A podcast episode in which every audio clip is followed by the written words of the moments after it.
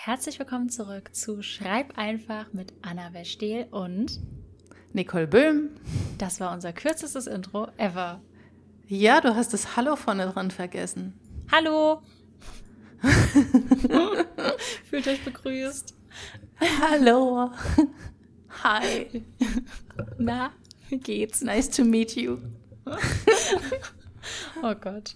Naja, jetzt haben wir es wieder länger gezogen, alles vom Alten. Sehr gut. Schön. Ja. Sehr gut. Ja. Ich, ich, ich versuche dich gerade anzugucken, um rauszufinden, wer die Frage dieses Mal zuerst stellen soll. Ich finde, ich sollte sie stellen, weil ich habe sie das letzte Mal zuerst beantwortet. Okay, dann let's go. Wie war deine Woche, Liebling? Ich muss nochmal nachdenken. Wir nehmen fast schon Ende der Woche diesmal erst die Folge auf, deswegen muss ich voll weit zurückdenken. Was habe ich denn gemacht letzte Woche? Ich glaube, die war gut. Kalender. Tatsächlich so. Letzte, letzte Woche haben alle mein Buch schon bekommen. Offiziell ist Release erst morgen, beziehungsweise wenn ihr den Podcast bei Release hört, gestern. Also Freitag auf jeden Fall kommt das Buch raus. Es lag schon über eine Woche zu früh aus. Ich habe schon die ersten Rezensionen bekommen und so. Ähm, deswegen hat es sich so angefühlt, als würde ich letzte Woche Release feiern. Das war, ja. Ähm, dann war ich kurz in Hamburg. Das war sehr, sehr schön. Habe aber auch nicht viel gemacht. Ähm, ich glaube, meine Woche war relativ unspektakulär, aber schön. Ich habe gar nicht so viel zu erzählen. Mhm. Aber ich habe einfach, ich habe Filme geguckt. Und, oh, ich habe The Boys geguckt. Und mhm. mich richtig doll über den Plot am Ende aufgeregt. Ich habe dir, glaube ich, einen Teil davon ja auch mhm. erzählt. Und dann hast du mir ja, ein Video ja. geschickt. Ja, stimmt, das habe ich gemacht. Ich habe, ähm, weil ich in, in Hamburg nicht wirklich Dinge getan habe, sondern halt, wie gesagt, ich habe Filme geguckt, gesagt, ich meinte Serien, habe ich ähm, The Boys Staffel 3 geguckt. Und Nicole und ich haben ja mal, es ist, spoilert das? Ja, es spoilert ein bisschen. Also weghören, wenn ihr gar nichts wissen wollt von Staffel 3. Aber wir haben ja mal, piep, wir haben ja mal darüber geredet, dass wir es nicht gut finden, wenn dieses Kill Your Darlings nicht mehr durchgeführt wird und wenn man nicht mehr so mutig ist als Autor oder Autorin und einfach sich nicht mehr so traut, Charaktere leiden zu lassen. Und ich finde, das haben sie bei The Boys ein bisschen verkackt. Und ich ja. bin ein großer The Boys-Fan. Ich liebe Staffel 1 und 2. Ich, ich fand auch Staffel 3 gut, aber das Ende hat mir alles ruiniert. Ja. Punkt. Spoiler-Ende. Was jetzt keiner hört, wenn er nicht wenn er nicht. Oh mein Gott, jetzt hören manche Leute vielleicht die restliche jetzt Stunde sind nicht einfach mehr. ausgestiegen. Was Verdammt. machen wir jetzt? Ja. Naja, Pech. Ähm, ja, ja also aber ging mir Woche, genauso tatsächlich, ja. Ja. Mit The nee, Boys. Verstehe mhm. ich. Ja. Ich glaube, es ging vielen so. Ich habe danach so YouTube-Kommentare gelesen, da haben das auch ganz viele gesagt. Und was aber cool war diesmal, und ich habe eh das Gefühl, das ist was, was ich, ich weiß nicht, ob es an unserem Podcast liegt oder generell daran, dass ich mich weiterbilde, so was Schreiben angeht ich kann besser den Finger drauf legen, was mich stört. Ich glaube, ich hätte früher schon auch gesagt, so, mh, hm, hat mich nicht so mitgerissen. Und jetzt kann ich sagen, ja, hier hat mir der Plotstrang keinen Sinn ergeben, der Charakter war irgendwie, den hätte es nicht gebraucht und hier mhm. war die mhm. Charakterentwicklung komisch. Ich kann genau sagen, was mich stört. Und es macht dann fast schon Spaß, das zu analysieren, weil ich das, glaube ich, vor einem Jahr noch gar nicht so hätte sagen können, was mich an Dingen stört. Oder auch bei Büchern. Ich kann jetzt immer so den Finger drauf legen. Also, was heißt immer? Immer ist vielleicht übertrieben, aber in den Fällen jetzt, die ich dem letzten irgendwie hatte, konnte ich den Finger drauf legen, was mich stört. Ich habe dir dann ja auch eine Audio gemacht und mich aufgeregt ja. und so. Und ich konnte ja. genau benennen, was mich stört. Und das ist was, ja. worauf ich voll stolz bin, dass ich das so erkenne mittlerweile. Voll gut. Ja. Ja. Ja, aber The Boys Staffel 3 ist da, glaube ich, ein gutes äh, Lernbeispiel auch, weil die mhm. das mit ein paar Handlungssträngen so gemacht haben. Also sie machen halt immer ein Versprechen auf und führen einen Charakter mit einer gewissen ähm, Intention ein. Und dieses Versprechen lösen sie halt nicht mehr auf am Schluss, was zwar natürlich auch immer äh, vielleicht ein cooler Plot-Twist sein könnte, aber auch das ergibt halt gar keinen Sinn. Also das Ende von einem Charakter hat keinen Sinn ergeben zu dem, wie er gestartet ist. Ja. Und es war dann immer so ein bisschen unbefriedigend voll unbefriedigend. Ich saß danach da, mhm. ich war mhm. wütend. Ich war, war wirklich wütend. Mhm. Ich habe auch einem Kumpel so geschrieben, so ja, ich will meine acht Stunden zurück. Nicht, weil es an sich schlecht war, aber weil ich mir so verarscht vorkam. Hast du mir auch geschrieben? Ja, so, ja ich weiß nicht, habe ich es jedem geschrieben, mich aufgeregt. Dann dachte ich halt, ja, dann hätte ich Es sei denn, ich bin dein Kumpel. Ja, du bist auch einer meiner Kumpel. Du bist mein Lieblingskumpel, Nicole. Ja, Kumpeline. ja, ähm, ja. Nee, das, das war, ja das ist noch passiert. Und ich hatte ein Interview mit David Safir. Und, oh, da habe ich dir meinen liebsten Satz Oha, rausgeschickt. Jetzt. Den möchte ich teilen. Ja. Oh Gott, hoffentlich ja, den musst noch du zusammen. Ich, ich trinke gerade erst meinen ersten Kaffee. Okay, also, ich hatte ein Interview mit David Safir, der ist der Autor von Mises Karma, Miss Merkel, Jesus liebt mich, Happy Family, all diesen krassen und auch schon verfilmten Büchern. Und wir haben uns am Ende über Erfolg unterhalten, worüber Nicole und ich ja auch schon eine äh, erfolgreiche Folge hatten. Wow. ich brauche mehr Kaffee, Entschuldigung. Naja, auf jeden Fall war es sehr, sehr spannend, weil der hat ja wirklich alles erreicht. Und ich habe dann so gefragt, ob es sowas also er hat ja wirklich alles erreicht. Er ist seit ja. über 100 Wochen auf der Spiegel-Bestsellerliste. Er ist internationaler Bestsellerautor. Er hat Verfilmungen. Er hat, ähm, er schreibt ja auch ernste Bücher und er hat, ich glaube, sogar einen Emmy gewonnen, irgendeinen krassen Preis auf jeden Fall. Dieser Mann hat alles erreicht. Er kann davon leben, hat eine glückliche Familie, oder behaupte, sie sind glücklich, ich kenne sie nicht. Und ähm, mhm. habe ihn dann so gefragt, was, was es noch so gibt, was er noch so erreichen will oder ob es einfach so weitergehen soll oder ob er da noch was hat, worauf er hinarbeitet, so was das für ihn so ausmacht. Und er hat gesagt, dass das alles schön und gut ist, dass er das hat. Und das freut ihn natürlich auch, wäre gelogen, das nicht zu sagen. Aber Erfolg ist, was er braucht, um das tun zu können, was er liebt. Und diese Aussage ist so voll bei mir hängen geblieben, weil wir haben ja ganz lange über Erfolg geredet und auch gesagt, dass es uns mhm. auch glücklich macht, einfach morgens da irgendwo sitzen zu können und vielleicht einen Kaffee mhm. auf dem Balkon zu trinken oder schreiben im, auf dem Balkon. Und ähm, das fand ich super, super spannend, dass dieser Mann, der so alles hat, halt meinte, ja, es ist cool, aber viel, viel wichtiger ist ihm, dass er schreiben kann und dass er frei entscheiden kann, was er schreiben will. Und dass er nicht darauf achten muss, so, oh, jetzt musst du aber noch den 17. Miss Merkel machen, weil gerade läuft er so gut. Oder, oh nee, du musst jetzt nochmal zu Mises Karma zurück, um da anzuknüpfen. Weil er meinte auch, er hat auch Bücher, die laufen da nicht so gut. Aber sein Erfolg garantiert ihm ja, dass es egal ist. Er kann trotzdem schreiben, was er will. Und er kann sich jetzt, er macht, macht auch noch, ist er auch noch äh, Filmregisseur und Drehbuchautor, der macht echt alles dass er sagen kann, okay, jetzt hat er gerade mal keine Lust auf Filme und schreibt wieder nur Bücher, so ist es bei ihm gerade. Und das fand ich so voll schön, dass dieser Mann das so sieht mit all seinem Erfolg und auch dieser Satz hat das für mich so voll runtergebrochen, warum ich erfolgreich sein möchte, weil ich, ich möchte nicht auf der Straße erkannt werden oder so. Ich glaube, das wird mich sogar nerven. Aber mhm. so dieses, ich kann morgens aufstehen und meinen Tag freigestalten und schreiben und tun, was ich liebe. Und dafür braucht es ja leider Erfolg. Du kannst ja nicht einfach so jetzt entscheiden, ich arbeite jetzt, also schreiben ist ja auch Arbeit, aber ich gehe jetzt nicht mehr zu meinem Job und schreibe jetzt Bücher. Punkt kannst ja, du machen, aber halt könnte Geld. schwierig. Ja, genau, dafür braucht es Geld und das kommt ja mit dem Erfolg in der Buchbranche kommt das Geld, weil einfach so von einem Buch wirst du nicht reich. Was nachher übrigens ja. eine gute Überleitung ist von, von unserem Thema heute. Das stimmt, das stimmt. um, ähm, keine Ahnung, irgendwie war das ein sehr inspirierendes Gespräch und ähm, ja, ich, ich bewundere diesen Mann total. Er ist auch ein super, super lieber Mensch. Ich durfte ihn ja letztes Jahr auch mal in Persona treffen und einfach Shoutout an ihn. Der ist cool. Ich will in meinem Alter mehr werden wie David Safir. So was so paar Einstellungen und sein politisches Wissen mhm. angeht. Der, weiß, der Mann weiß auch einfach krass viel. So krass. Mhm. Das ist noch das passiert. Und ich war. Sehr schön. Oh, oh halt. Immer, oh, ja, oh Gott. Entschuldigung. Ist auch süß, wie du so auf und ab hüpfst auf dem, auf dem ja, Stuhl. Weil ich mein Highlight gar nicht erzählt habe. Ich, ich habe ich erzählt, dass ich umziehe? Du weißt es eh. Ich weiß nicht, ob es im Podcast erwähnt Was? Ich, du ziehst um? Oh mein Gott, ich ziehe um. Ja, und ich war, weil, weil ich es eben vom Balkon hatte, kam es mir. Ich war letzte Woche zum ersten Mal in meiner neuen Wohnung. Also ich habe die schon vorher angemietet quasi, aber die wurde jetzt noch fertig gebaut. Ich habe die nicht gekauft, ich miete. Ähm, und durfte jetzt aber zum ersten Mal rein, weil angeguckt hatte ich mir nur eine Musterwohnung. Und die hatten einen Balkon, einen richtig großen. Und dann musste ich auch so daran denken, so, oh, ich werde da bald morgens sitzen mit meinem Kaffee und ja. dann werde ich mittags da vielleicht schreiben und so. Und ja. das macht mich sehr glücklich. Und ich werde auch eine Badewanne haben. Geil. So, und eine Spülmaschine. Es wird einfach, es wird Geil. ein neues Leben. Ich glaube, von der Spülmaschine ja. habe ich schon erzählt. Aber ja. Das kann sein.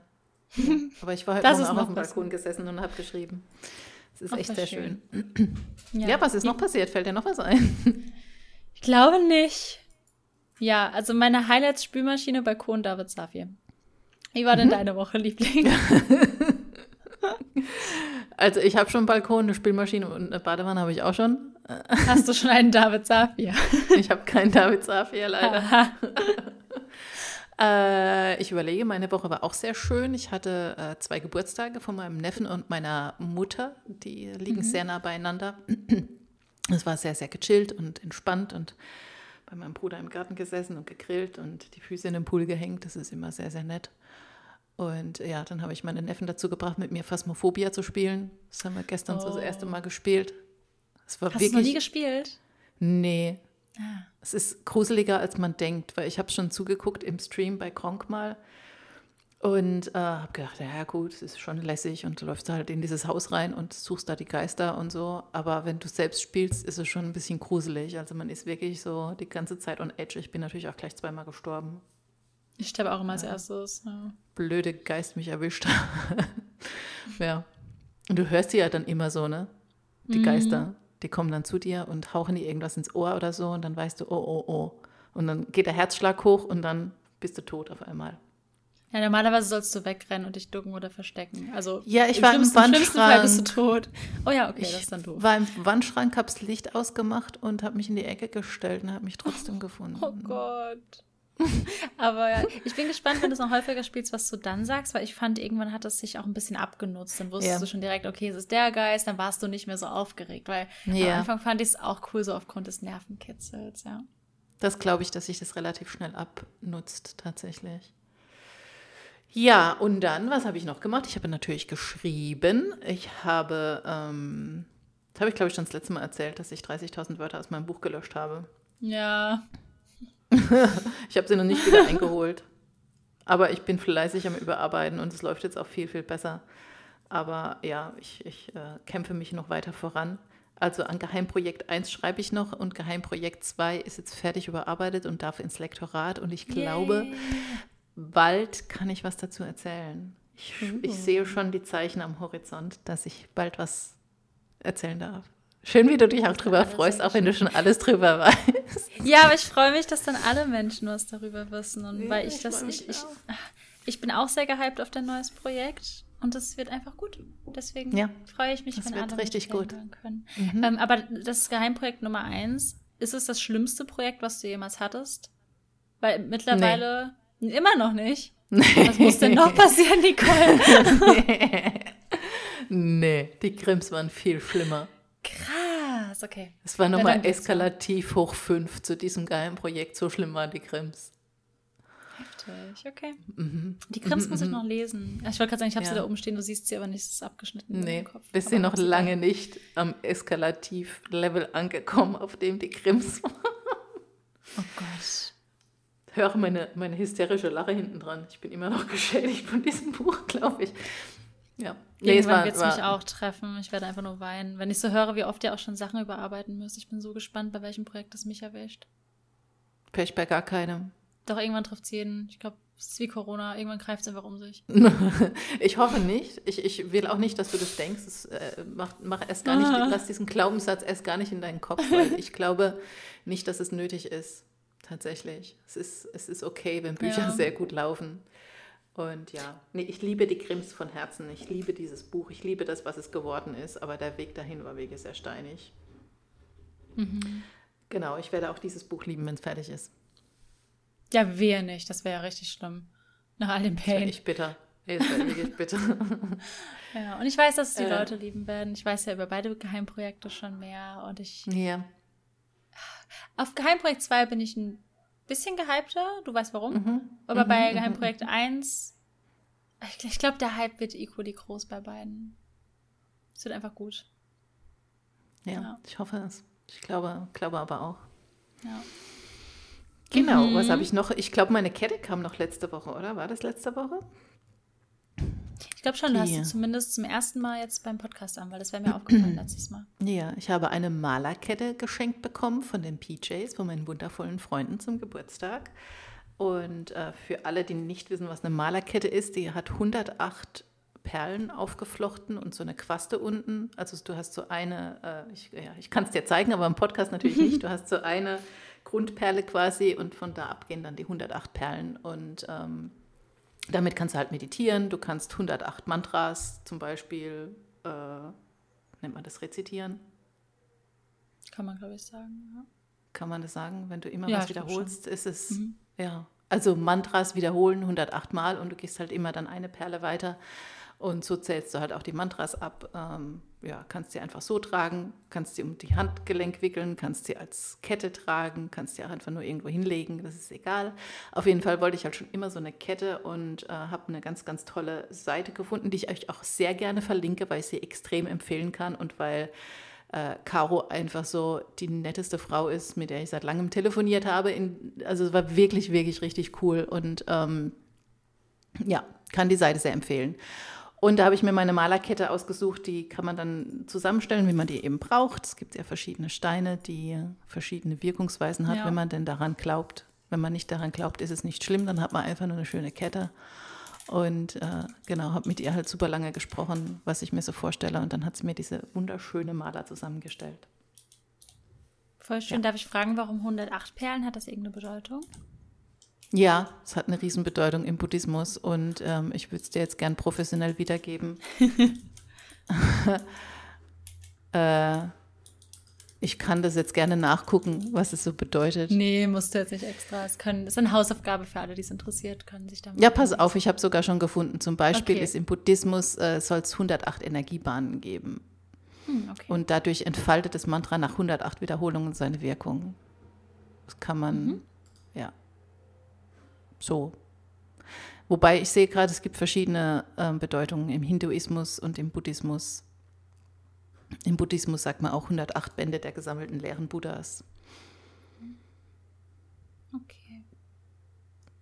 Ja, da kannst du dir jetzt was aussuchen. Einige glauben auch, dass es 108 Stufen auf dem Weg der menschlichen Seele gibt, die du erklimmen musst. So. Wenn das jetzt genug Erklärungen sind. Es gibt glaub, Shiva Natalia, ich kann es nicht aussprechen, ich butcher den Namen, äh, tanzt seinen kosmischen Tanz in 108 Posen. Mhm. Mhm. Okay. Und Krishna hat 108 Frauen geheiratet. Wow. Das ist doch mal ein Ziel. Plötzlich verkauft sich das sehr, sehr gut. ja. Also genau, 108 ist halt so eine heilige Zahl im äh, Buddhismus und Hinduismus. Es gibt ja auch dieses ähm, Ding, dass du Sonnengröße 108 mal machst. Mhm. Das kannst du auch machen. Auf so eine, Im Yoga gibt es es.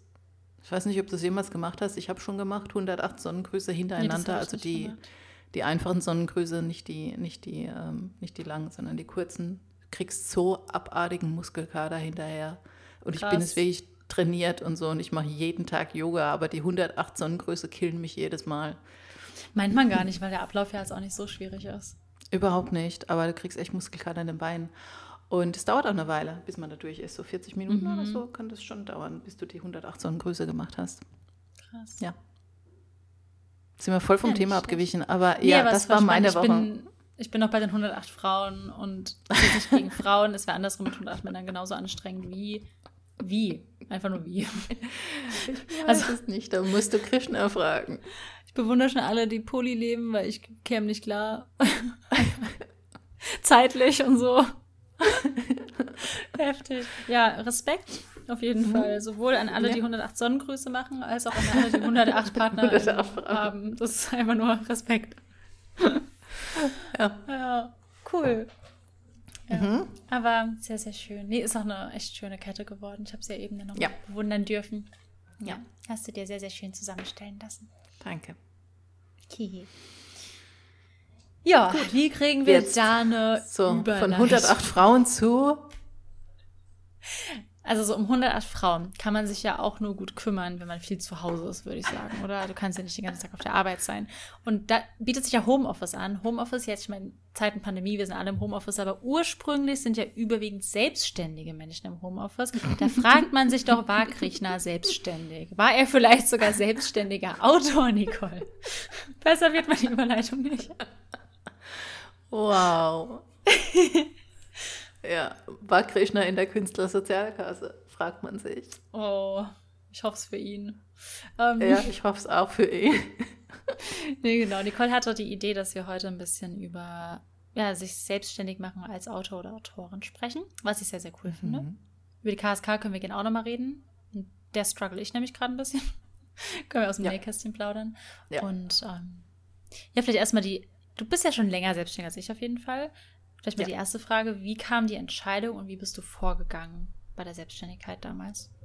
Ja, ich war ja ein sehr ängstlicher Mensch und habe mich lange nicht getraut, selbstständig zu werden. Also ich habe Vollzeit im Büro gearbeitet, meine 40 Stunden da gehabt, mein festes Gehalt, alles war schön und habe halt nebenher geschrieben. Also das ist ja eine Art, wie du das machen kannst, äh, mhm. dir deine Selbstständigkeit eben erst aufbaust und dann äh, guckst, wenn du man sagt immer so ein bisschen einen Richtwert, wenn du quasi, wenn deine Selbstständigkeit dir so drei Monate hintereinander das Geld reinbringt, was du dir erhoffst, dass du dich dann langsam damit beschäftigen könntest, den Hauptjob zu kicken. Und äh, das muss natürlich jeder selbst wissen, weil ich keine Ahnung, was ihr zum Leben braucht, aber macht euch halt einen Plan vorher. Was ist so das Geld, was monatlich reinkommen muss, damit Miete, Essen, Leben, Urlaub, die Dinge des Alltags gedeckt sind. Das ist ja bei jedem unterschiedlich, was man so braucht zum Leben. Und äh, wenn man halt Summe X hat, äh, ja, dann halt schaut, ab wann man die mit der Selbstständigkeit erreicht. Und bei mir, ich habe 2014 angefangen zu schreiben und wurde, ich habe August 2014 angefangen und Januar 2017 habe ich mich selbstständig gemacht und habe aber im Jahr 2016 meine Stelle reduziert auf 80 Prozent. Klingt jetzt nicht nach sonderlich viel, aber mir hat es tatsächlich super viel gebracht, weil ich mit meinem Chef vereinbart hatte, dass ich erst um elf ins Büro komme. Also anstatt halt früher zu gehen, bin ich später gekommen. Mhm. Und ich bin eh so ein Morgenschreiber und dann habe ich halt immer diese Zeit morgens super nutzen können, um mein Zeugs zu schreiben und bin dann relativ entspannt auch ins Büro, weil ich wusste, das ist dann halt schon weg. Und habe dann immer von elf bis sechs Uhr gearbeitet und freitags habe ich, glaube ich, auch schon um drei oder so Feierabend gemacht. Also da haben wir es dann geswitcht. Und voll das gut, hat das so sehr, sehr, machen. Mhm. Kam ich nie drauf, aber ja, voll. Ja, ja, ich habe dann mit ihm gesprochen und es, es, wollen ja eh immer alle früher gehen und wir hatten dann eh so ein bisschen einen Mangel mittags auch an, an Leuten im Büro und dann habe ich ihm das halt vorgeschlagen, habe gesagt, du, ich komme auch einfach gerne erst um elf und da war er total begeistert davon. Und äh, ich hatte auch den Vorteil, dass ich morgens nicht mehr im Stau stehe, weil eben alle um acht mhm. zur Arbeit wollen. Und dadurch, dass ich auch wieder ein bisschen später heimgefahren bin, war da auch nicht mehr so extrem der Feierabendverkehr wie jetzt um fünf, äh, also wie es halt vorher war. Mhm. Und das war, das war echt cool. Und äh, ja, viel, viel entspannter dann auch für mich. dann habe ich das halt noch ein ganzes Jahr durchgezogen. Ich hätte in dem Jahr tatsächlich schon früher gehen können ähm, in die Selbstständigkeit. Aber von der Firma her, äh, ähm, die haben dann angefangen, Stellen abzubauen und manchen Leuten eine, ähm, wie nennt man es, Abfindung, Abfindung, angeboten. Ja. Genau, und hat mir mein Chef halt auch gesagt, du war doch einfach noch mal drei Monate und dann kannst du die Abfindung mitnehmen. Und ja, hat das, hat das geklappt? Das, gemacht. das hat geklappt, geklappt, ja, ja. Sehr ja. cool. Genau, aber eigentlich hätte ich da schon im Sommer oder so aufhören können, weil halt einfach das Geld, was durch die Seelenwächter reinkam, genug war, um dass ich hätte sagen können, okay, das hat sich jetzt auch eingependelt auf einem gewissen Niveau mhm. und es hat sich auch gut gehalten und ähm, ja, hätte früher gehen können, aber habe dann halt nochmal die drei Monate durchgezogen, weil ich gewusst habe, dass ich es einfach sehr bereue, wenn ich ja. es nicht tue. Ja, und es war jetzt auch nicht so ein extremer Pain für mich, diese drei Monate noch durch. Also der letzte Monat war ein bisschen hart, weil ich gedacht habe, ey, ich, ich will jetzt wirklich loslegen. Äh, aber es sind halt auch nur vier Wochen. Weißt du, es ist ja sehr begrenzt, ja, diese Zeit. Absehbarer Zeitraum. Kann man sich schon mal ein bisschen zusammenreißen und es durchziehen. Und ähm, ja, ich wusste halt, dass ich es bereue, wenn ich es nicht mache. So kurz vorm Ziel und dann denke so, nee, komm, das Geld kannst du ja noch mitnehmen. Das hat mir dann natürlich auch nochmal ein Polster gegeben für die Selbstständigkeit. Ja. Das war sehr, sehr äh, beruhigend. Aber ich bin halt auch so jemand, der das eben braucht. Sehr beruhigend, mhm. in die Selbstständigkeit zu starten. Verstehe. Verstehe ich. Ich auch. Ich ja. habe es ja ganz anders gemacht. Ich bin überhaupt nicht beruhigend gestartet, aber es hätte mir besser nee. getan. Ähm, aber ich finde es voll cool, dass du von den Seelenwächten dann auch wirklich so leben konntest. Ich glaube, das wusste ich tatsächlich ja. noch gar nicht, dass das so der, der Start war, dass das auch wirklich gereicht hat. Voll schön. Genau, ja, ja, das war ja. so, das war so mein Sprung in die Selbstständigkeit. Und lustigerweise, ich habe mich neulich mit ähm, der Hörbuchsprecherin, mit Pia drüber unterhalten und der haben die Seelenwächter halt auch voll geholfen, sich selbstständig zu machen. Ach, cool. Das ist echt lustig, ja. Die hat ja auch ihren Job gekündigt, ihren festen und ist jetzt Hörbuchsprecherin, also hauptberuflich. Ja. Und er hat gesagt, die Seelenwächter haben mir halt so geholfen, weil das ein riesen ähm, Job ist, quasi mit 40 Bänden dann einzusprechen.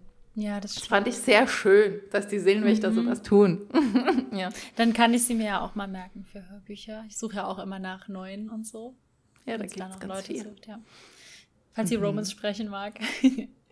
Ja, cool. Tatsächlich hat sie jetzt was für Lux aufgenommen. Ach, schon perfekt, dann ist sie ja eh schon in der Kartei. Ja, voll gut. Mhm. Dann merke ich ja, sie mir kann, mal. Kann ich sehr empfehlen. Ja, glaube ich. Ja, sie, sie spricht genau. ja auch voll schön. Ja, mhm. das tut mhm. sie. Okay. Und die Entscheidung war dann aber, also war das bei dir so, okay, du hast einfach Bock gehabt zu schreiben, hast dann gemerkt, hm, es würde reichen für die Selbstständigkeit oder warst du schon so, dass du vorher schon so dachtest, so, boah, wäre schon cool, wenn das klappt und irgendwann mal genug reinkommt und eigentlich habe ich keine Lust mehr auf Büro. Welche Version war das bei dir? Die zweite. Mhm. Also ich wusste auch schon vorher, wenn ich jetzt anfange zu schreiben, werde ich da alles reingeben, was ich kann, damit ich selbstständig werden kann damit. Okay, Weil ich also wollte nicht schon mehr auch auf dem, geplant. Ja, ja, ja. Also ich hatte zwar einen coolen Job und ich hatte auch coole Kollegen und so, aber es war halt ein Bürojob und es war, also ich bin ein super kreativer Mensch. Ich zergehe im Büro und ähm, auch wenn es wirklich okay dort war und so und äh, ich auch einen super netten Chef hatte oder super nette Chefs, ich hatte ja mehrere. Aber ja, ich wusste, dass ich damit selbstständig werden will und deswegen habe ich auch so viel Gas gegeben. Ich habe ja alles, auch was ich so nebenher verdient habe bei den Seelenwächtern, also ich hatte ja mein Festgehalt eh und hatte halt dann ähm, die Möglichkeit, sehr viel Geld ins Marketing zu stecken, weil halt alles, was ich von den Seelenwächtern reinbekommen habe, habe ich so umgehend wieder zurückgepackt ins Marketing. Das hat natürlich mhm. sehr geholfen. Ja. Ja. Voll cool, so weil eben war ich mir nicht sicher, wie es rausklang, weil eben klang es auch ein bisschen so, als warst du einfach so, du hast dann geschrieben, hast gemerkt, hm, wird reichen und dann gewartet, mhm. bis die Abfindung kommt. Aber nee. cool, dass da so eine richtige Intention ja auch dahinter war. Ja, es war mein aller, aller, allergrößter Wunsch, mich selbstständig ja. zu machen. Ja. Voll schön. Ja, mhm. wie war es denn bei dir? Ähm, ich wusste auch, ich will selbstständig werden. Ähm, witzigerweise, meine Chefs wussten es dann irgendwann auch, weil wir hatten so, ich war, war ja in der Agentur damals noch, in der Online-Marketing-Agentur hier in Leipzig, auch Vollzeit und habe nebenher auch geschrieben. Also eigentlich ähnlich wie bei dir. Ich hatte auch einen ganz normalen Bürojob ähm, und habe halt geschrieben, wann immer Zeit war. Und wir hatten dann irgendwann mal so ein Treffen wegen betrieblicher Altersvorsorge und die kannst du ja abschließen, wenn du dann aber, also ich habe dann gefragt, wie es ist, wenn man sich irgendwann selbstständig macht, weil das klang schon so, wenn du einen Job wechselst, musst du die mitnehmen in den neuen Job und dann war es so, hm, wenn ich mich selbstständig mache und dann war sie so, ja, dann musst du die bezahlen, aber auch den Arbeitgeberanteil. Und ich war so, okay, dann mache ich das nicht. Und dann waren meine Chefs schon so, okay, sie hat das vor in der nächsten Zeit und mhm. ja, aber ich dachte, ja, mal Minimum drei Jahre bleibst du in der Agentur, weil ich dachte, dann, dann hätte ich mich dieses Jahr, nee, nächstes Jahr hätte ich mich dann erst selbstständig gemacht, tatsächlich. Ähm, oder dieses Jahr irgendwie so, weil ich halt dachte, okay, drei Jahre machst du das jetzt, so wie du halt auch gerade meintest, du guckst, dass du einen Puffer hast finanziell, vielleicht wirst du nochmal befördert nach einem Jahr und sparst dir das an, schreibst nebenbei, wenn ich Glück habe, veröffentliche ich schon und ich baue mir das so parallel auf. Und dann habe ich aber, dadurch, dass ich auch noch so viel anderen Kram mache, nur noch gearbeitet. Ich war halt in der Agentur und eine Marketingagentur heißt auch, dass du in der Regel am Wochenende bei irgendwelchen Kunden bist, weil ich habe um, ähm, so eine Live-Betreuung gemacht für Messen, war da immer online für die unterwegs äh, an Wochenenden. Ähm, waren dann oft abends irgendwie noch weg und so zum Arbeiten und ich habe dann morgens geschrieben, vor der Arbeit eine halbe Stunde, dann irgendwann nachts noch geschrieben, hatte dann plötzlich meinen Lux-Vertrag und Deadlines, musste das parallel noch machen und hatte dann meinen ganzen Instagram und Moderationen und Buchmessen. Und dann habe ich noch Korrektorat gemacht, weil ich dachte, naja, wenn ich mich selbstständig mache, baue ich mir am besten noch was auf, statt nur schreiben, weil ich hatte ja eh schon Gewerbe angemeldet.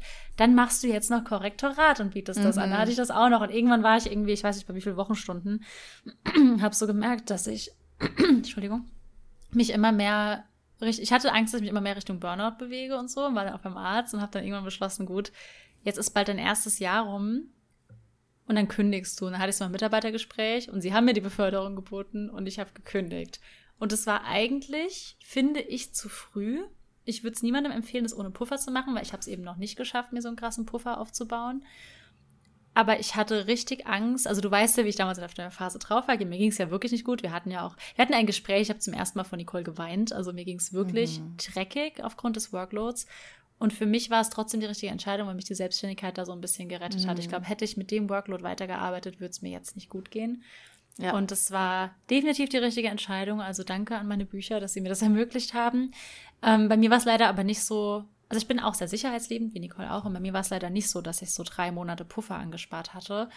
Und ähm, hätte ich das jetzt vielleicht? Es ist bei Büchern auch immer schwer zu sagen, weil du kriegst ja Vorschüsse und musst dir die ja eh aufteilen. Es ist super schwer so zu kalkulieren.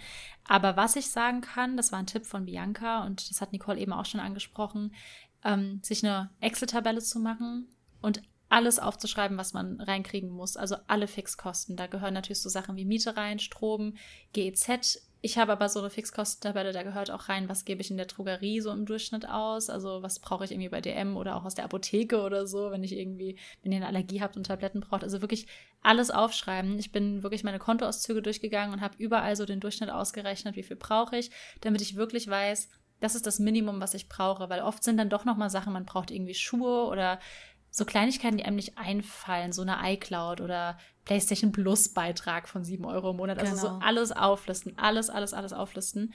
Und dann habt ihr raus, was ihr am Ende braucht. Und da rechnet ihr nochmal einen kleinen Puffer drauf, weil es kann immer sein, dass ihr irgendwie mal mehr Ausgaben habt, eine teure Bahnfahrt, keine Ahnung. Und ich bin beruhigt, wenn ich das Minimum reinkriege. Dann weiß ich, es ist okay. Und dann habe ich mir eben diese Tabelle erstellt.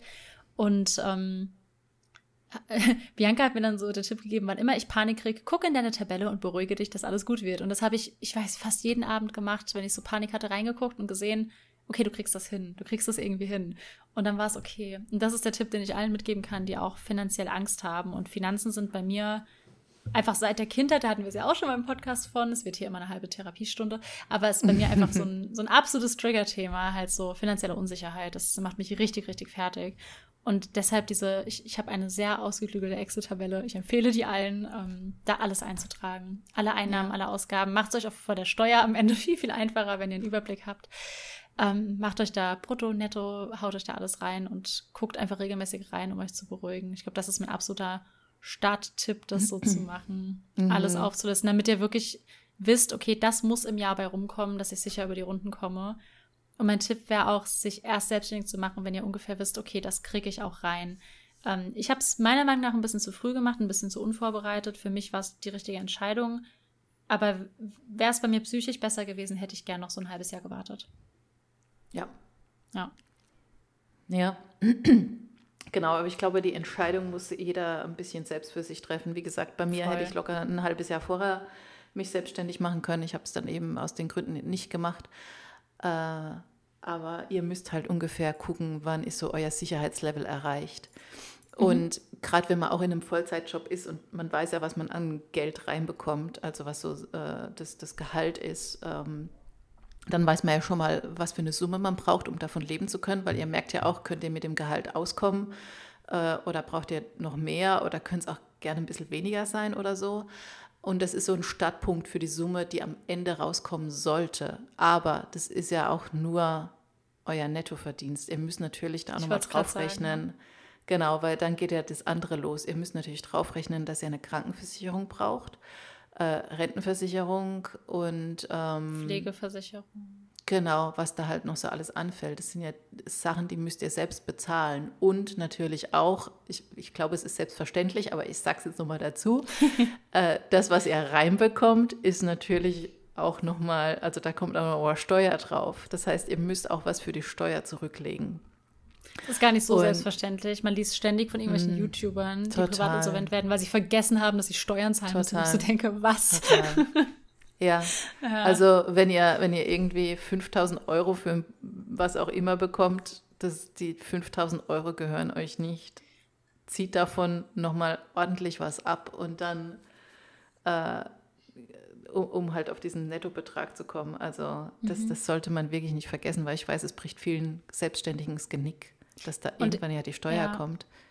Was ich nur sagen kann, ja. legt mehr zur Seite als ja so. Ist, ich bin sehr, sehr sicherheitsliebender Mensch. Man sagt ja so 30, 35 Prozent. Ich habe immer mhm. Minimum 40 Prozent, manchmal ich auch 50 zur Seite gelegt, weil Krankenkasse wird teurer als Selbstständiger.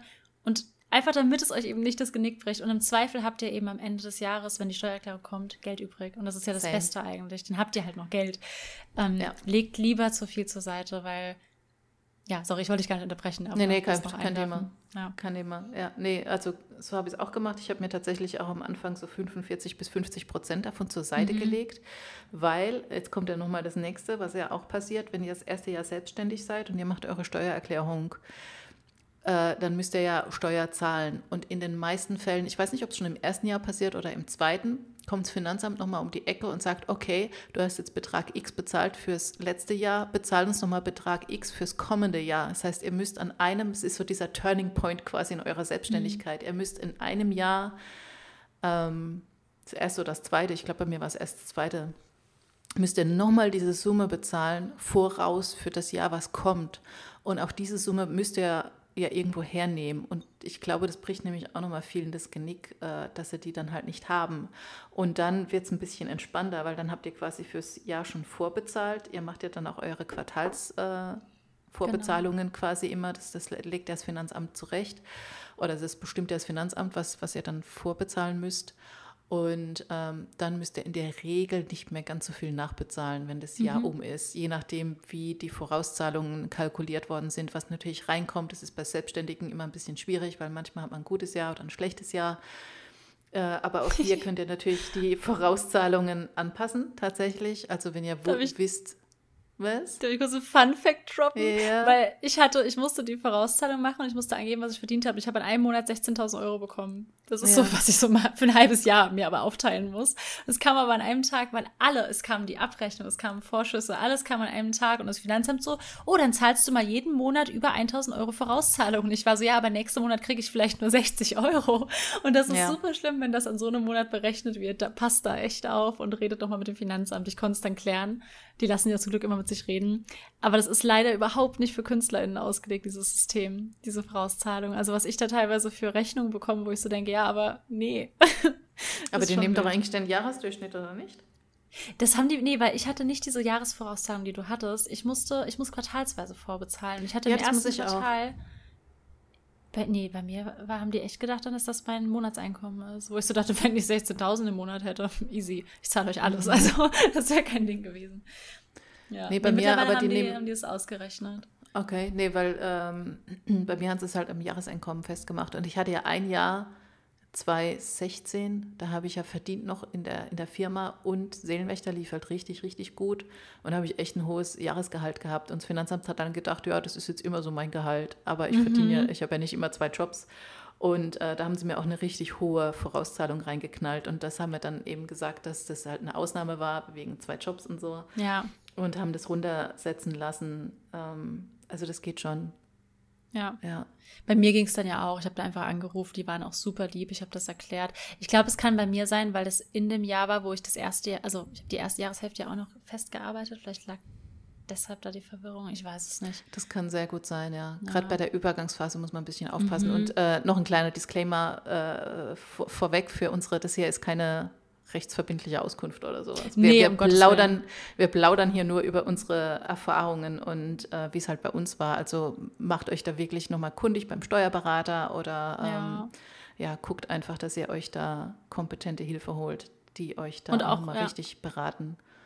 Ja. Und wichtig, auch weil du gerade meintest, keine Auskunft. Selbst wenn ihr Freundinnen fragt, klärt es mit eurem Finanzamt, weil das ist von ja. Bundesland zu Bundesland so ja. unterschiedlich. Ich habe ja vorher war ich in Rheinland-Pfalz selbstständig, jetzt in Sachsen. Das ist, das macht so einen Unterschied. Das ist in überall jedes Finanzamt handhabt, jedes Finanzamt nochmal handhabt Dinge anders und so. Ja. Ähm, jeder Staat macht das anders, klärt das wirklich individuell ab. Dann habt ihr es schwarz auf weiß. Genau und mit der zuständigen Behörde halt. Genau, ja. Ja, so das äh, Finanzamt, genau. Also damit müsst ihr halt rechnen, dass das passieren wird. Ähm, ihr könnt die Vorauszahlungen, wie gesagt, immer anpassen, wenn ihr merkt, äh, auch wenn ihr merkt, am Ende vom Jahr, ihr müsst super viel nachbezahlen, dann könnt ihr natürlich, also in der Regel setzt das Finanzamt das dann eh hoch, weil die merken das ja auch. Äh, oder ihr wisst schon, dass irgendwie ein cooler Vertrag kommt im kommenden Jahr, dann kann man natürlich auch sagen, hey, äh, kann ich ein bisschen mehr vorauszahlen, weil dann müsste es halt, dann könnte es halt mehr staffeln. Dann kommt es halt nicht als eine Summe so komplett angerollt, sondern ihr könnt es halt immer staffeln und das so sukzessive bezahlen. Je nachdem, wie es euch am liebsten ist. Genau. Wobei ich da auch noch den Tipp geben kann, mit dem so kommt es so angerollt, macht euch ein extra Konto auf, auf das ihr ja. euer ganzes Steuergeld legt, dann, dann lauft ihr gar nicht Gefahr ranzugehen. Ähm, die meisten Banken, gerade so Online-Banken, ermöglichen ja auch kostenlose Konten, also ihr müsst auch nichts bezahlen. Ich hatte zeitweise mal fünf Konten, einfach um alles ja, zu managen. Ja, ich, ich auch. hatte dann wirklich, ja. es, es hilft auch einfach. Ich hatte ein Konto, da ich habe die Karte immer noch eingepackt in einem Briefumschlag, ich werde das niemals benutzen, da ist mein ganzes Steuergeld drauf, weil ich weiß, da werde ich nicht rangehen. Das, nur das Finanzamt kriegt dieses Geld, das gehört nicht mir. Weil das Problem ist, wenn ihr ein Konto habt, dann denkt ihr so, oh, ich habe ja noch 20.000 auf dem Konto, aber 18.000 davon sind Steuern. Also habt ihr eigentlich 2.000 ja. Euro auf dem Konto. Und das ist dann, gerade jetzt zum Beispiel mein, meine Steuererklärung von 2021, die ist gerade noch im Machen und so. Das heißt, ich habe ja sogar von zwei Jahren jetzt quasi schon Steuergeld drauf liegen und du fühlst dich reich, aber nichts von diesem mhm. Geld gehört dir, kein einziger mhm. Cent so. Same. Deswegen auf jeden Fall ein Konto und dann würde ich noch empfehlen, ein Konto, auf das eure Einnahmen kommen, die kein Steuergeld sind. Da liegt so alles, aber ich sage alles und ich zahle mir von dem Konto einen Lohn auf mein drittes Konto. Also ich habe eigentlich nur ein Konto, das ich wirklich benutze, so wie halt mein normales Girokonto. Und ich zahle mir selbst einen Lohn aus jeden Monat. Ja. Und wenn der aufgebraucht ist, ist der aufgebraucht. Dann gehe ich nicht an Konto 2, wo das Geld für die nächsten Monate liegt. Und das hilft mir total. Der Tipp kam auch von Bianca damals. Ich hatte so ein Meeting mit Bianca Josiboni und sie hat mir so super viel gegeben für die Selbstständigkeit. Und ich weiß, sie hört diesen Podcast, deswegen danke nochmal, du bist toll. Und ähm, der Tipp war so der wichtigste, dass ich mir Ich habe mir erstmal jeden Monat mein normales Gehalt weiter ausgezahlt und geguckt, ob das so funktioniert. Und das mache ich bis heute. Also mittlerweile ist mein Gehalt ein bisschen gestiegen, weil meine Krankenkasse gestiegen ist.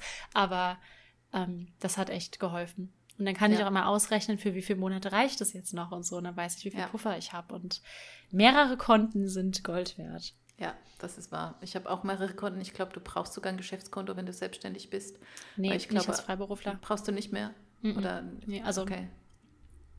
Ich habe auch keinen. Ich hatte das mit meinem Steuerberater auch geklärt, brauchst du nicht. Okay, weil ich hatte mal irgendwann mal die Infos, äh, dass, dass du ein Geschäftskonto brauchst, weil das ja auch die Bank dann oder das Finanzamt oder so. Ich habe keine Ahnung. Auf jeden Fall, ich habe nee, aber sowieso ein Geschäftskonto, deswegen war es jetzt bei mir nie eine ja. Frage. Aber ja, ich habe auch ein Geschäftskonto, da kommen halt alle meine Einnahmen von den Büchern rein und Vorschüsse und so weiter lasse ich da drauf bezahlen und dann ähm, nehme ich da gleich einen Betrag weg und packe es aufs Steuerkonto. Es gibt auch eine App, ich weiß nur nicht mehr leider, wie sie heißt, weil ich ja, müsst ihr euch vielleicht mal informieren. Es gibt eine App, die könnt ihr mit diesem Konto koppeln und dann überweist ihr automatisch so x Prozent, die ihr halt einstellt auf Konten. Also wenn ihr jetzt zum Beispiel ein privates Konto noch habt, ähm, könnt ihr halt einstellen, wenn jeden Monat am 30. oder so überweise 30 Prozent auf, von der Summe auf das Konto oder aufs Steuerkonto mhm. oder was auch immer. Wenn ihr das automatisieren wollt, funktioniert das auch. Genau, ich habe dann auch das Steuerkonto, ein privates Konto, äh, wo ich auch einfach mal Geld abhebe und mein Geschäftskonto und dann habe ich tatsächlich noch ein Spaßkonto. Das, hat, das habe ich schon mhm. so oft empfohlen bekommen, weil ich bin so schlecht ja. darin, Geld für mich auszugeben. Und immer alle überweist ja. jeden Monat so viel auf dein Spaßkonto. Ja, das habe ich noch nicht. Vielleicht das mache ich. Machen. Ja, da habe ich, ich habe ein Spaßkonto und da überweise ich mir einfach jeden Monat eine Summe drauf und ähm, rührt es auch meistens nicht an, außer ich brauche es halt gerade, weil ich denke so, oh, geil, jetzt ich will mir irgendwie was holen, was ich mir normalerweise nicht holen würde oder ich will irgendwie einen Urlaub machen oder sowas und dann nehme ich das vom Spaßkonto. Mhm. Und es ist wirklich nur so für mich da, um mir eine persönliche Freude zu machen. Aber das ist cool, ja. Den Tipp habe ja. ich schon richtig oft bekommen, dass ich das, weil gerade auch zum Üben, wir hatten da auch schon mal, glaube ich, drüber geredet, dass ich mhm. so schlecht bin. Du hast das ja auch verstanden. Dinge für sich selbst auszugeben. Ich habe ja. gar kein Problem damit, Freunde zum Beispiel zum Essen einzuladen. Ich bin bei Freundinnen überhaupt nicht geizig, bei mir selbst total. Ja. Deswegen, ja, vielleicht wäre das ja. wirklich noch eine gute Idee. Was ihr auch machen könnt, wenn ihr kein Konto haben wollt, ist 5-Euro-Scheine sammeln. Ich weiß, das machen ganz, ganz viele. Das jedes Mal, mhm. wenn du einen 5-Euro-Schein bekommst, steckst du den irgendwo ins Glas und äh, sammelst das halt. Also kommt super schnell eine Summe zusammen. Und dann kannst du sagen, einmal im Jahr gönnst du dir davon was oder so. Also auch das ist eine Möglichkeit. Das sind immer dann nur 5 Euro. Aber ja. jeden 5-Euro-Schein, den du in die Hand bekommst, legst du dann weg. Und generell, wenn ihr mehr Team Bargeld seid, das habe ich vor Jahren mal bei einer YouTuberin gesehen, Ella the Bee, die hat ähm, sich Briefumschläge gemacht und hat zum Beispiel, wenn sie wusste, 20 Euro für die Drogerie, hat sie einen Drogeriebriefumschlag gehabt, 20 Euro reingemacht. Und sie hat nur mit diesem Geld Drogerie bezahlt. Wenn 5 Euro über waren, hatte sie das in den weiteren Umschlag lassen für den nächsten Monat und so. Ich glaube, das geht auch gut mit, ist ein bisschen diese 5-Euro-Variante. Ja. Ähm, mit so Spaßsachen, wenn ihr sagt, ich habe 20 Euro für Bücher im Monat zur Verfügung, aber ihr habt euch jetzt nur ein Buch für 12,90 geholt, nehmt ihr natürlich diese anderen 7,10 Euro mit und so. Und dann kann man sich das in so Umschlägen managen, falls man es lieber halt irgendwie so haptisch hat. Ja. Weil ich verstehe das, wenn man manchmal einfach das, man sieht Geld auf dem Konto einfach nicht und wenn man es vor sich liegen hat als in einem Umschlag, kann man das besser nachempfinden vielleicht. Ja, genau. Ja, und generell, äh, wenn ihr halt ähm, Vorschüsse bekommt, denkt dran, das Geld muss eine Weile reichen. Es ist halt auch nochmal so. Ja, es ist so eine Gefahr. Es ist, es ist, wirklich eine Gefahr, gerade wenn man dazu tendiert, dass man das Geld auf dem Konto hat und dann denkst, oh geil, das, das gehört jetzt alles mir und das kann ich jetzt ausgeben, mhm. aber es mhm. muss eine Weile reichen. Deswegen hilft es halt wirklich, sich das so einzuteilen und vielleicht auch wirklich ein Konto zu haben, an das man, so wie du gesagt hast, an, wo man sich halt so ein Gehalt auszahlt und das ist dann das Geld, ja. was du halt verbrauchen darfst und der Rest wird nicht angerührt. Das meinte ich ja, dieser ja. eine Tag, wo ich plötzlich 16.000 Euro, also nicht als eine Summe, aber halt überwiesen bekommen habe, weil Abrechnung, Vorschuss, dann was, was weiß ich, was alles reinkam. Ich habe mich einen Tag lang so reich gefühlt, da habe ich ja. mich hingesetzt und ausgerechnet, wie lange das reichen muss. Ja, ja nee. wenn du das dann wirklich, wenn das wirklich strecken, es ist ja auch brutto, dann geht ja noch, wie du meintest, Steuer ab, Krankenkasse, gut, Provision war schon ab, aber das ja. muss man ja alles mit einberechnen. Richtig. Und weil wir jetzt ganz oft schon Krankenkasse erwähnt haben, ja. was ich empfehlen kann, wenn ihr Freiberufler seid, das geht auch nicht bei allen, das ist zum Beispiel, wenn man Lektorin ist, schon wieder schwieriger als als Autorin, aber bewerbt euch bei der KSK, die Künstlersozialkasse, die Nicole schon erwähnt hat. Ähm, es hilft euch und bewerbt euch direkt, meinetwegen auch schon ein paar Tage zu früh, weil bei mir hat es ein Jahr gedauert, bis ich endlich reinkam, einfach weil die so überarbeitet sind, die Leute da, das tut mir aber mega leid. Ähm, bei anderen klappt es in einem Monat, ich weiß nicht, aber im Idealfall macht ihr es früh, weil die werden eh Papiere nachfordern, es wird dauern und solange ihr nicht in der KSK seid, müsst ihr ja ganz normal in der gesetzlichen Kasse, ich meine, da bleibt ihr eh versichert, aber ihr müsst es ganz alleine zahlen und sobald ihr in der KSK seid, helfen die euch, die Krankenkasse zu bezahlen. Und ihr kriegt, also die machen das auch rückwirkend. Das heißt, wenn ihr euch im Februar bewerbt und ihr kriegt erst im Juni das Go von denen, decken die trotzdem die vier Monate davor ab. Deswegen bewerbt euch so früh wie möglich bei der KSK. Ja. Ähm, es, es, hat nur Vorteile eigentlich. Also ich habe zumindest noch nie einen Nachteil erlebt. Außer, dass man lange auf E-Mails wartet, aber sonst keinen. Ja. Nee, also genau, da können äh, Fotografen zum Beispiel dürfen nicht rein, weil das ist irgendwie um das Handwerk fällt das tatsächlich, mhm. was echt strange ist. Ja, Lektorat ja auch. Mhm aber Grafiker und Autoren und so, also wenn ihr schreibt, dann könnt ihr in die KSK. Ein äh, bisschen aufpassen, wenn ihr in der Übergangsphase seid. Das war nämlich bei mir der Fall, weil ich im letzten Jahr auch echt viel mit meiner Selbstständigkeit verdient habe mhm. und es fast rankam an das, was ich mit meinem Beruf verdient habe. Und da haben sich die zwei Krankenkassen tatsächlich so ein bisschen miteinander abstimmen müssen, wer denn jetzt was übernimmt. Und da war ich kurz davor, meine Krankenkasse bezahlen zu müssen, weil die eine, äh, also die, die die Krankenkasse, die meine Firma übernommen hatte quasi. Und die haben dann halt gesagt, ähm, weil ich eben bei denen noch war in dem Jahr 2016, hab, war ich halt noch ganz normal versichert und dann gab es so ein mhm. bisschen hin und her mit der KSK, weil die sich halt überlegt haben, ob ich eigentlich schon in die KSK hätte gehen müssen und mhm. dass die mhm. dann quasi für mich umsonst bezahlt, also für mich halt alles bezahlt haben in 2016 die reguläre Krankenkasse. Das ist jetzt ein bisschen kompliziert ausgedrückt, aber ich hoffe, ich versteht, was ich meine und dann hätte ich die normale Krankenkasse zurückzahlen müssen, ja. was aber nicht der Fall gewesen war. Ich meine, wahrscheinlich hätte ich es von der KSK auch wieder zurückbekommen, aber ich glaube, es hat sich nicht, es wäre nicht ganz aufgegangen. Ich glaube, ich wäre dann auf 2.000 oder 3.000 Euro oder so sitzen geblieben. Aber ja, es hat sich nee, dann Gott sei Dank ärgerlich. gelöst. Also da passt ein bisschen auf, wenn ihr so in der Übergangsphase seid und klärt es rechtzeitig mit allen Krankenkassen, der von der Firma und der von der KSK und dann sollte das eigentlich ja. funktionieren. Genau das, ich habe auch, also ich bin auch versichert bei, also ihr bleibt ja auch in eurer normalen Krankenkasse, ihr müsst dann genau. nichts kündigen, aber gebt, gebt denen Bescheid. Ich habe meinen halt eine Mail geschrieben, so hey, habt mich auf die KSK beworben. Dann wussten die Bescheid. Die hat das ehrlich gesagt nicht so interessiert. Die waren so, ja, okay, melden Sie sich nochmal, wenn es durch ist, aber dann wissen ja. sie es schon mal. Sie haben es vorliegen, ihr habt alles richtig gemacht und euch gemeldet, sagt lieber einmal zu früh Bescheid. Mhm. Und ähm, dann, also ich musste dann sonst nichts mehr machen. Es kam dann ein Schreiben, ich musste dann quasi der KSK auf einen Haufen, ich glaube damals 4000 Euro überweisen, das, weil ich das rückwirkend ja. ja machen musste, wegen Pflegeversicherung. Das war so, uff.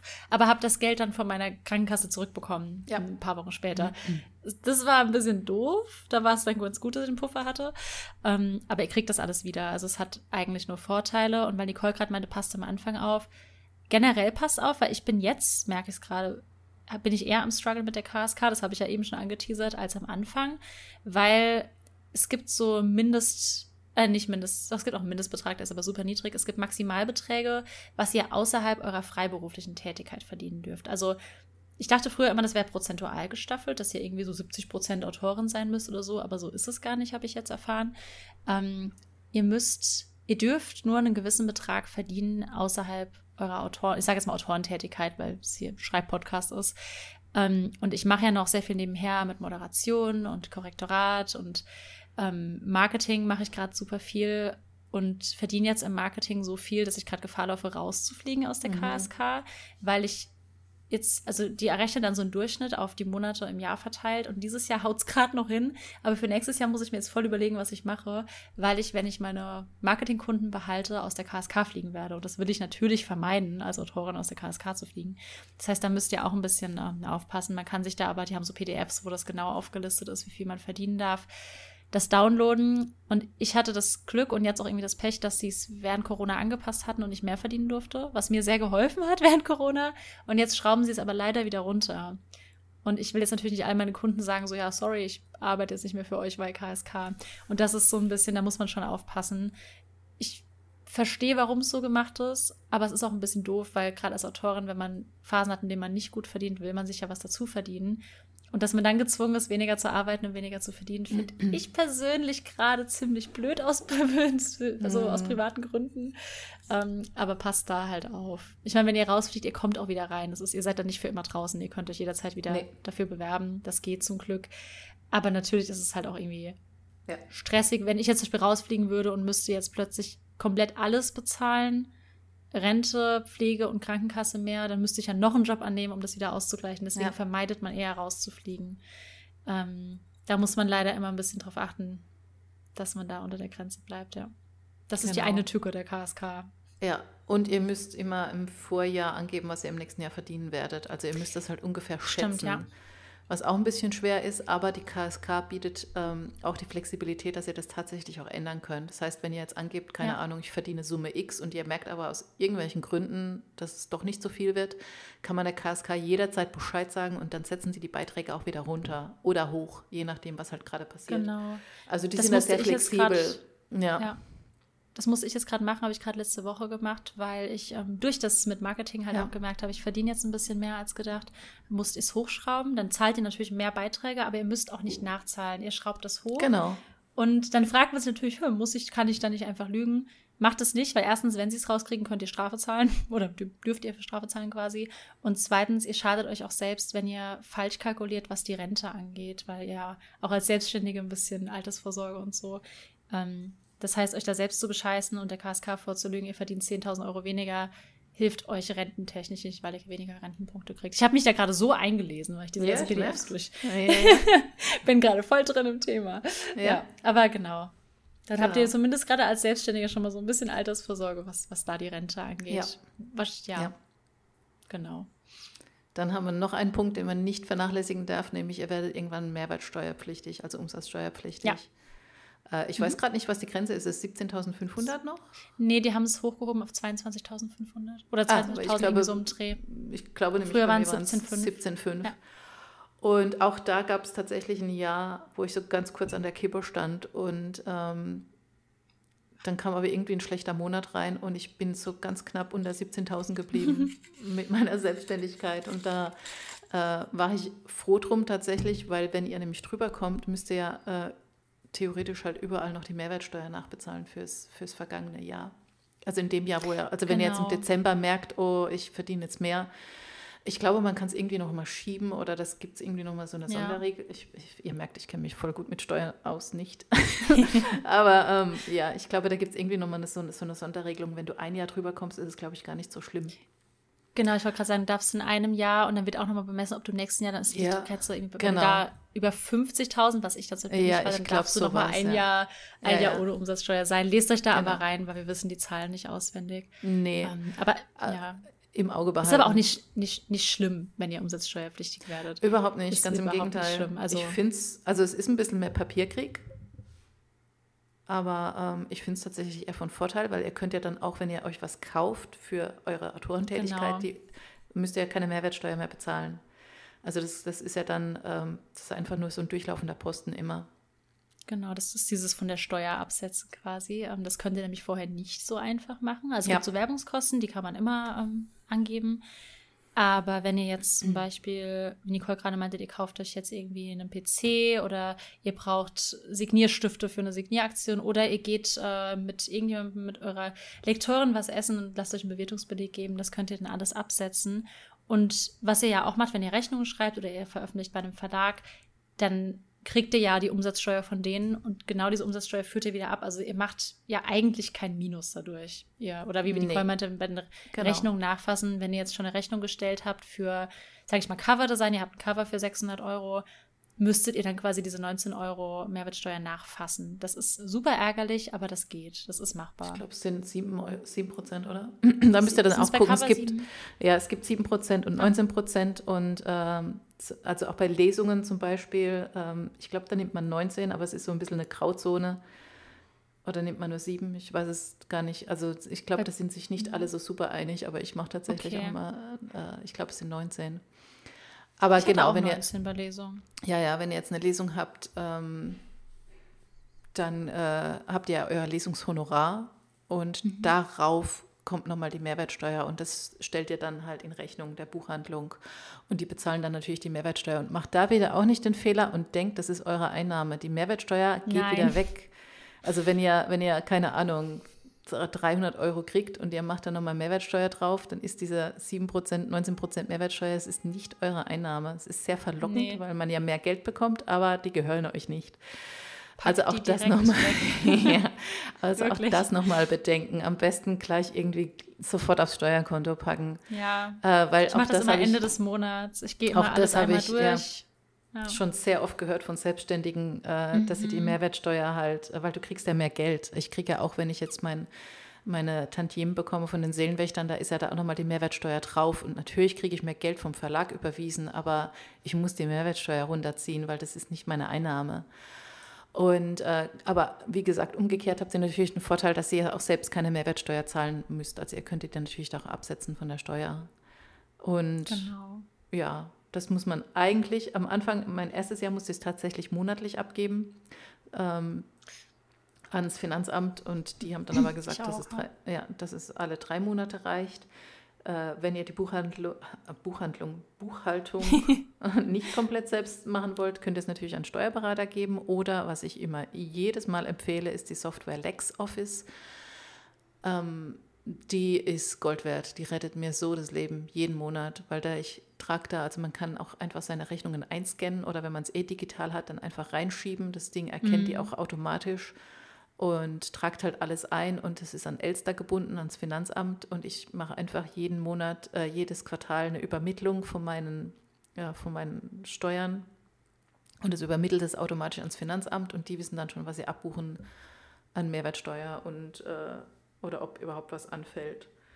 Und da hat auch meine Steuerberaterin Zugriff drauf. Das heißt, sie zieht sich mhm. dann einfach am Ende vom Jahr die ganzen Daten raus und kann da super easy ihre Steuer mitmachen. Also wir sparen uns alle so viel Zeit und ja. logischerweise auch Geld damit. Es ist eine Software, die ich extrem empfehlen kann. Und ich kann auch Rechnungen rausstellen. Und die Rechnungen, die ich dann halt verschicke, kann man auch direkt aus dem Programm verschicken, werden dann auch gleich in meine Einnahmen quasi mit rein verbucht. Muss da nicht viel machen. So habe ich meine ja. Buchhaltung tatsächlich auf ein Minimum jetzt reduziert. Habe ich auch so. Ich habe ein anderes Programm, aber ich glaube, die funktionieren wahrscheinlich auch alle ähnlich. Wahrscheinlich.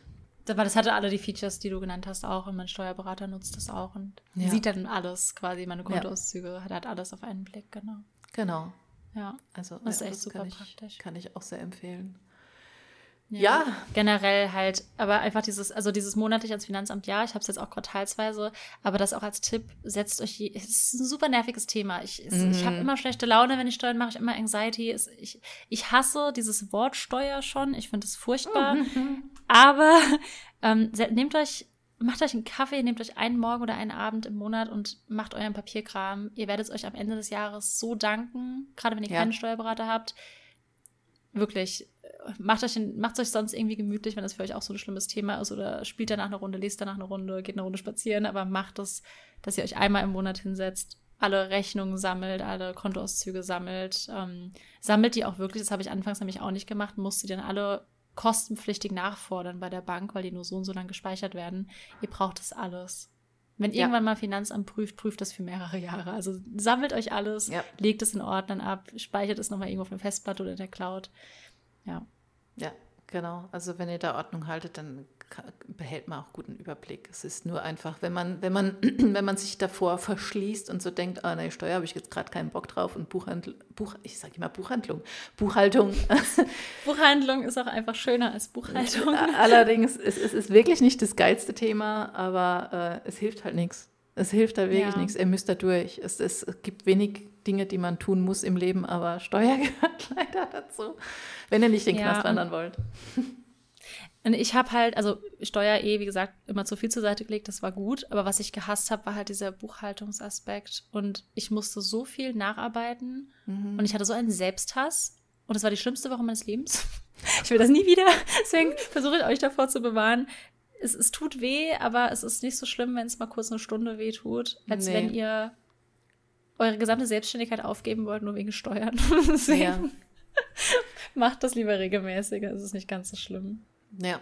Nee, ich habe halt damit schon super früh, ich bin halt so voll, ich, ich habe immer das ganze Büro organisiert. Also ich bin eh mal, ich bin von Grund auf ein sehr organisierter Mensch und ich habe so in den letzten Bürojahren so nur mit Excel-Listen gearbeitet. Deswegen ist es mir jetzt nicht so schwer gefallen und ich habe halt schon von Anfang an sofort meine Selbstständigkeit so richtig äh, organisiert und alles immer aufgeschrieben. Also wenn ihr es gleich von Voll Anfang gut. an macht, dann ist es echt nicht schlimm.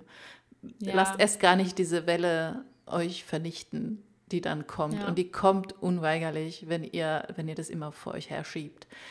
Deswegen am besten sofort zu Beginn ein System festlegen, holt euch eine ja. App, wenn es euch leichter fällt, irgendein Programm, äh, was euch damit hilft und fangt sofort an, damit alles einzupflegen. Und äh, ja, da ist gar nicht hinterher zu rennen. Und dann geht es auch voll. Ich, ich habe wirklich nicht viel Arbeit damit.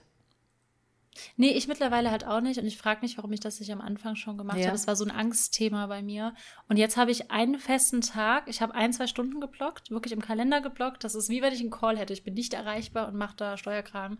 Und ja. es ist nicht mehr schlimm. Nee, ich meine, ich habe jetzt auch einen Steuerberater. Ich muss sagen, das hilft schon. Also der, einfach, dass ich weiß, ich kann nicht ins Gefängnis kommen, weil der kriegt das schon irgendwie hin.